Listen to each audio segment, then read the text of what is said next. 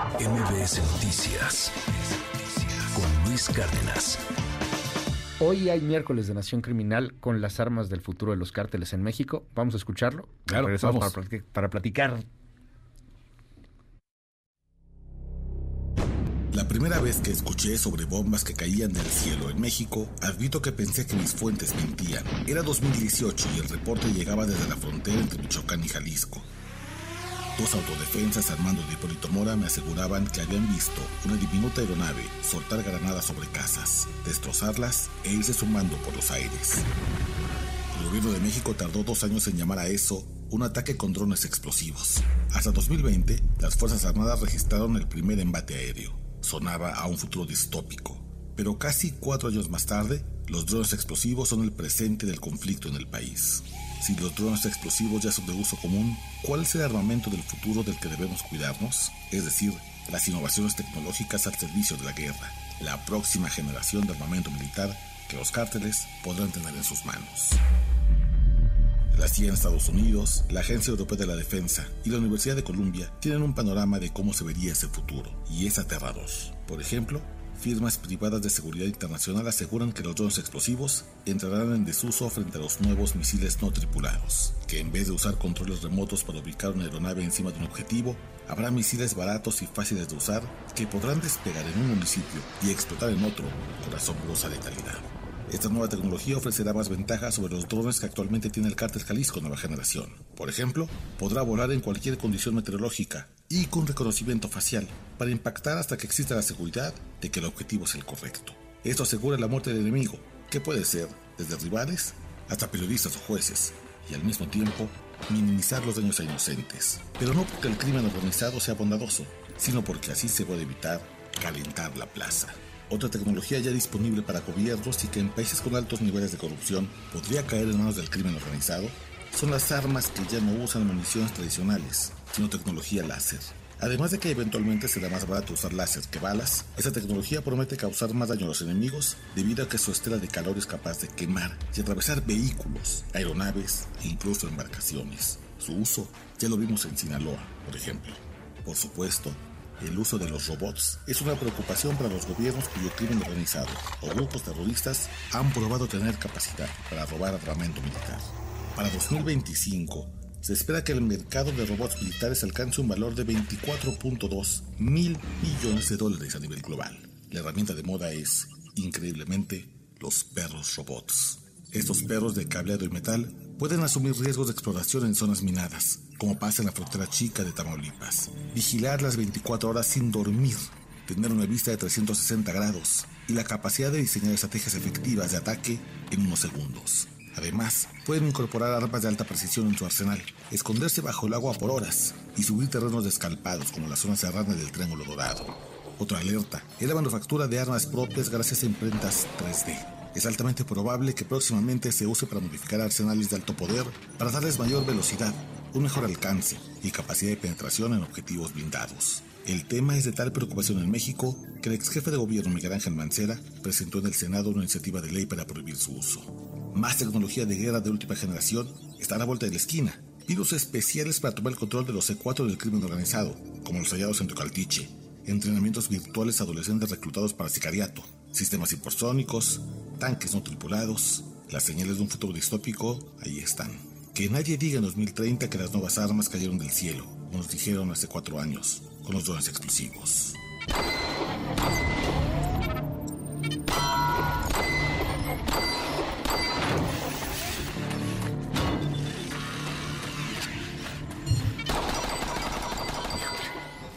El gobierno de la República está tratando de bajar los números de los muertos y los desaparecidos particularmente. Traen un show con lo de Carla Quintana, Sí. que la renuncia, que la corrieron, que bueno, este Carla Quintana denunciando lo que quieren es bajar los numeritos. Y mientras los cárteles están apostándole al futuro con todo. O sea, pues, pues vamos perdiendo. O sea, de, de entrada vamos atrás.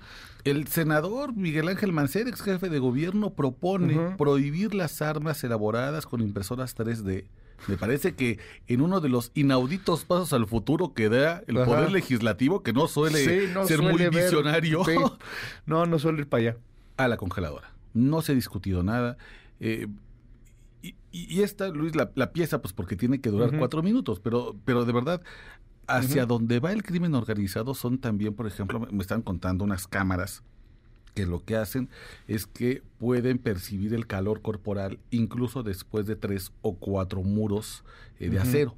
Entonces, si tú quieres hacer una emboscada y ubicar dónde están, por ejemplo, los policías en una comandancia, esa cámara te permite ubicar primer piso, segundo piso, tercer piso, cuarto piso, e incluso a un kilómetro de distancia. Imagínate, por ejemplo, qué pasaría si una tecnología de esas se pone en manos por ejemplo, del cártel Jalisco Nueva Generación, que quieren buscar a los policías de Tocaltiche, como lo vimos la semana pasada. Es lo que te iba a decir, o sea, nada más en estas dos semanas llevamos dos emboscadas, algo parecido pasó allá también en Guerrero, ¿no? El día de, de, ayer. O sea, hubo una emboscada, municipales, etcétera, a lo mejor no con tanta tecnología, pero estamos acostumbrados ya que cada semana hay una u otra. Es correcto. La herencia maldita de los sí. Zetas es militarizar la guerra contra el narco. Ellos son uh -huh. quienes incorporan todas esas tácticas castrenses y además incorporan también muchos de esos instrumentos, por ejemplo, los vehículos tipo monstruo, que son una versión uh -huh. artesanal de las tanquetas. Cada vez más hemos visto cómo se ha militarizado el armamento de la guerra contra el narco. El dron explosivo es la gran uh -huh. evidencia de algo que hace cuatro años, Luis, yo creo que tú y yo pensamos que era como una especie de videojuego, un Call of Duty, que sí, no claro. iba a pasar aquí hoy es una realidad. Y la realidad es que los cárteles mexicanos están cada vez más militarizándose en cuanto a armamento. El hecho de que tengan mm. miniguns, Barrett 50 y que cada vez dependan menos de armas pequeñas como una 9 milímetros, un calibre 38, te habla de que van hacia allá. Pero además porque en este país es muy fácil que se roben el armamento militar. Uh -huh. Como la Sedena tiene el control, el monopolio de los contratos hacia dónde se van a ir las armas uh -huh. que compra el ejército para fortalecer a las policías estatales, es muy fácil que en estos contratos se pierdan armas. Que en el contenedor donde te van 300 armas, uy, se perdieron unas y nomás llegaron 290. Y como no hay quien audite, pues entonces se pueden perder y llegar a manos del crimen organizado. Hoy, lamentablemente, ese es el futuro distópico que nos espera y que no es un futuro muy lejano. Es un futuro de aquí a 5 o 10 años. Veamos cuánto de esto se cumple, lamentablemente. Sí, si llegamos un poquito a tiempo o si, como siempre, estamos tarde, ¿no? Porque una cosa también es la legislación y qué bueno que andan en la avanzada y viendo, al final se va la congeladora. Claro. Pero otra, y tú y yo lo sabemos muy bien, es la realidad, o sea, entre el deber ser y lo que realmente pasa, hay un, un tramo enorme. tramo enorme, ¿no? Prohibimos todo lo que tú quieras, pues sí, pero da igual, nadie lo persigue. Claro. Da igual, las fiscalías están rebasadas, da igual, hay impunidad al 99%. El perro robot, del que hablaba la pieza, el perro robot, Luis, es una tendencia que está pensando el Departamento de Defensa de Estados Unidos que podría ser uno de los cárteles en 2030. Eso es mañana. Eso sí. es pasado mañana, 2030, y en una de esas se les adelanta el cártel de Sinaloa, el cártel Jalisco Nueva Generación, con todos los contactos que tienen con sus contratistas de defensa en China, en India, en Bangladesh, en Rusia, y el perro robot lo estamos viendo en una operación antiminas en cuatro, cinco años. Fíjate, justamente estoy viendo este asunto de el, eh, bueno, el, el eh, en, en, eh, en ¿cómo se llama? Este, en Tesla, en X, en, en la empresa de, de Elon Musk. Eh, se anunció hace unos días, estaba aquí buscando el dato, pero sí aquí ya lo tengo. Fue pues hace este apenas un par de semanas este el prototipo de robot que va a estar lanzando Elon Musk. Y todo esto tiene que ver con esta competencia que hay con Boston Dynamic, claro. que lo compra eh, Hyundai, esta, esta empresa de, de automóviles y de, y de, motores, en donde está el perro robot, pero también este robot que se llama, aquí ya lo encontré, el Atlas. Ah, es un claro. robot militar. Sí. Y cuando ves los videos del Atlas, es impresionante, es un, es, es, como Robocop, pues, este, el, el, cuate puede desarmar, o sea, el cuate me refiero al robot, o sea, puede desarmar, le puedes pegar y no pasa nada, o sea, medio se cae, pero mantiene el equilibrio, sabe disparar sin problema, con una puntería increíble, obviamente es antibalas. Por supuesto. Eso ya está desarrollado, eso ya existe. No se cansa. No se cansa. No duerme, Ajá. no te traiciona, si llega el cártel contrario y lo compra no te va a delatar si lo interrogan. ¿Quién lo va a torturar? ¿Cómo le van a sacar información? o sea, cuando uno piensa en todas las ventajas y todo, y, y todo, digamos, la deficiencia humana y el capital Ajá. humano con el que cuentan los cárteles, por supuesto que esta es una tecnología que les apetece es una tecnología que además está al alcance de su bolsillo. Lo que vaya a costar en Sí. tres o cuatro años, porque además estas cosas se van a devaluar muy rápido en el futuro. En la competencia, porque cada empresa tenga sus propias versiones de robot, los precios van a ir bajando.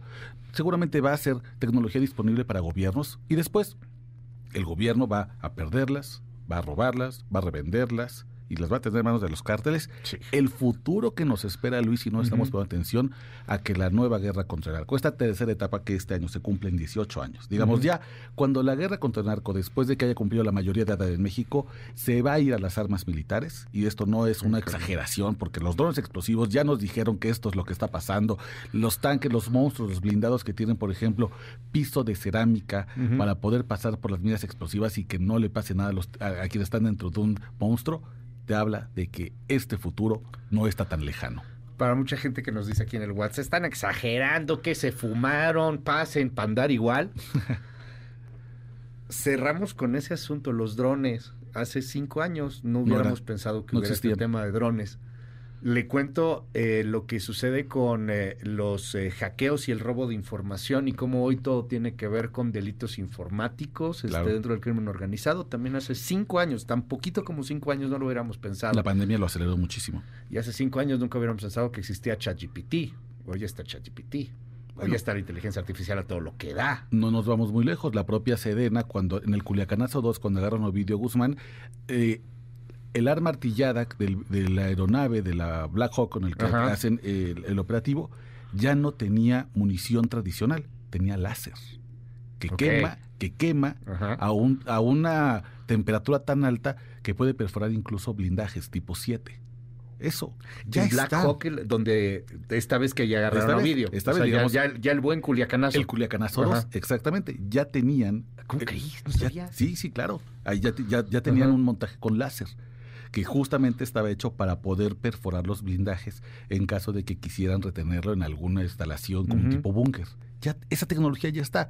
Insisto, existe. Existe hoy en manos de gobiernos, pero Sí, es cosa de tiempo, si no es que ya está empezando a estar en manos de algo tan importante como Cártel Jalisco Nueva Generación. que está al nivel de los grupos terroristas mejor financiados. Luis, este Incluso video superior, ¿eh? Este video que vimos de cómo llegó este grupo este, ligado a las fuerzas iraníes, la- la- A las fuerzas hutíes. armadas yemeníes. Sí. ¿cómo, cómo hacen el asalto a este Al bar- carguero. al carguero que va por el Mar Rojo? Perdón, es es un es un videojuego si no lo hubieras pens- si no lo ves en el contexto adecuado. Tiene una tecnología, es- eso no es únicamente una maniobra humana. Eso es una tecnología de la más alta generación para poder hacer en pleno bueno un aterrizaje sobre una embarcación que no va lento, va sobre el mar y pueden lograrlo. Quien piense que esto es una exageración, ojalá lo sea. Ojalá Pero la realidad es que para allá estamos marchando y la guerra contra con esta tercera generación, se libra con armamento militar de última generación. Imagínate nada más el poder que tiene Cártel Jalisco Nueva Generación, insisto, por citar un cártel, que es el más poderoso, creo yo, hoy financieramente, más- compitiendo con el de Sinaloa, ¿no? Pero de los más cañones. Tienen más dinero que países. Claro, A ver, el cártel de Sinaloa que tiene cinco salvadores, diez salvadores, o sea, en cuanto a la economía salvadoreña, Bruto, pues, claro. o sea, no es, es una brutalidad de lana. ¿Quién está haciendo esto que, que nos, que nos recuerdas ahorita, Oscar, de, de Yemen, eh, en, en este secuestro de los hutíes, que son este, los radicales ahí de Yemen que le declaran la guerra a Israel? Eh, Irán, a final de cuentas, financiándolos, porque todo apunta a que todo esto es un asunto de Irán. ¿A poco Irán no le va a vender al cártel Jalisco Nueva Generación pero- un armamento de estos? pero por supuesto. A ver, o sea, si, si los cuates están moviéndose en Asia, ¿no? O sea, Pero por supuesto. ya esta guerra Ajá. ya no- hace mucho que se dejó de librar nomás con cuernos de chivo. Sí, claro, Esa- exactamente, exacto. Esa etapa Ajá. ya concluyó. Y hay que ver hacia el frente porque de verdad es importante entender las dimensiones del armamento que va a obtener el crimen organizado en los próximos años. Muchísimas gracias, querido Oscar. Te seguimos en tus redes. Querido Luis, en Twitter o ex, arroba Oscar Balmen, e invito a la gente a que siga el video podcast exclusivo de MBS Noticias en el canal de ¿cuál YouTube. toca hoy? Territorio Rojo es el quinto episodio. Si mal no recuerdo, es Ernesto Fonseca, Don Ah, Neto. hoy es Don Neto. Don Neto, cinco episodios, ya estamos en el sexto, y el séptimo es una sorpresa porque es la primera mujer que incluye, la primera y única mujer que incluimos en este primer eh, territorio rojo, y la, primera y única porque estos son los abuelos y la abuela del crimen organizado. ¿Quién fundó realmente la Unión Tepito? es esta, pero es el, ese es el último episodio. Ya vamos con el quinto, para que lo vean. Territorio Rojo, te metes a YouTube, busca Territorio Rojo, ahí te sale. Perfecto. Fácil. YouTube, Territorio Rojo, es totalmente gratis el podcast aquí en MBS Noticias con Oscar Valderas. Gracias, Oscar. Gracias, hermano. Buen día.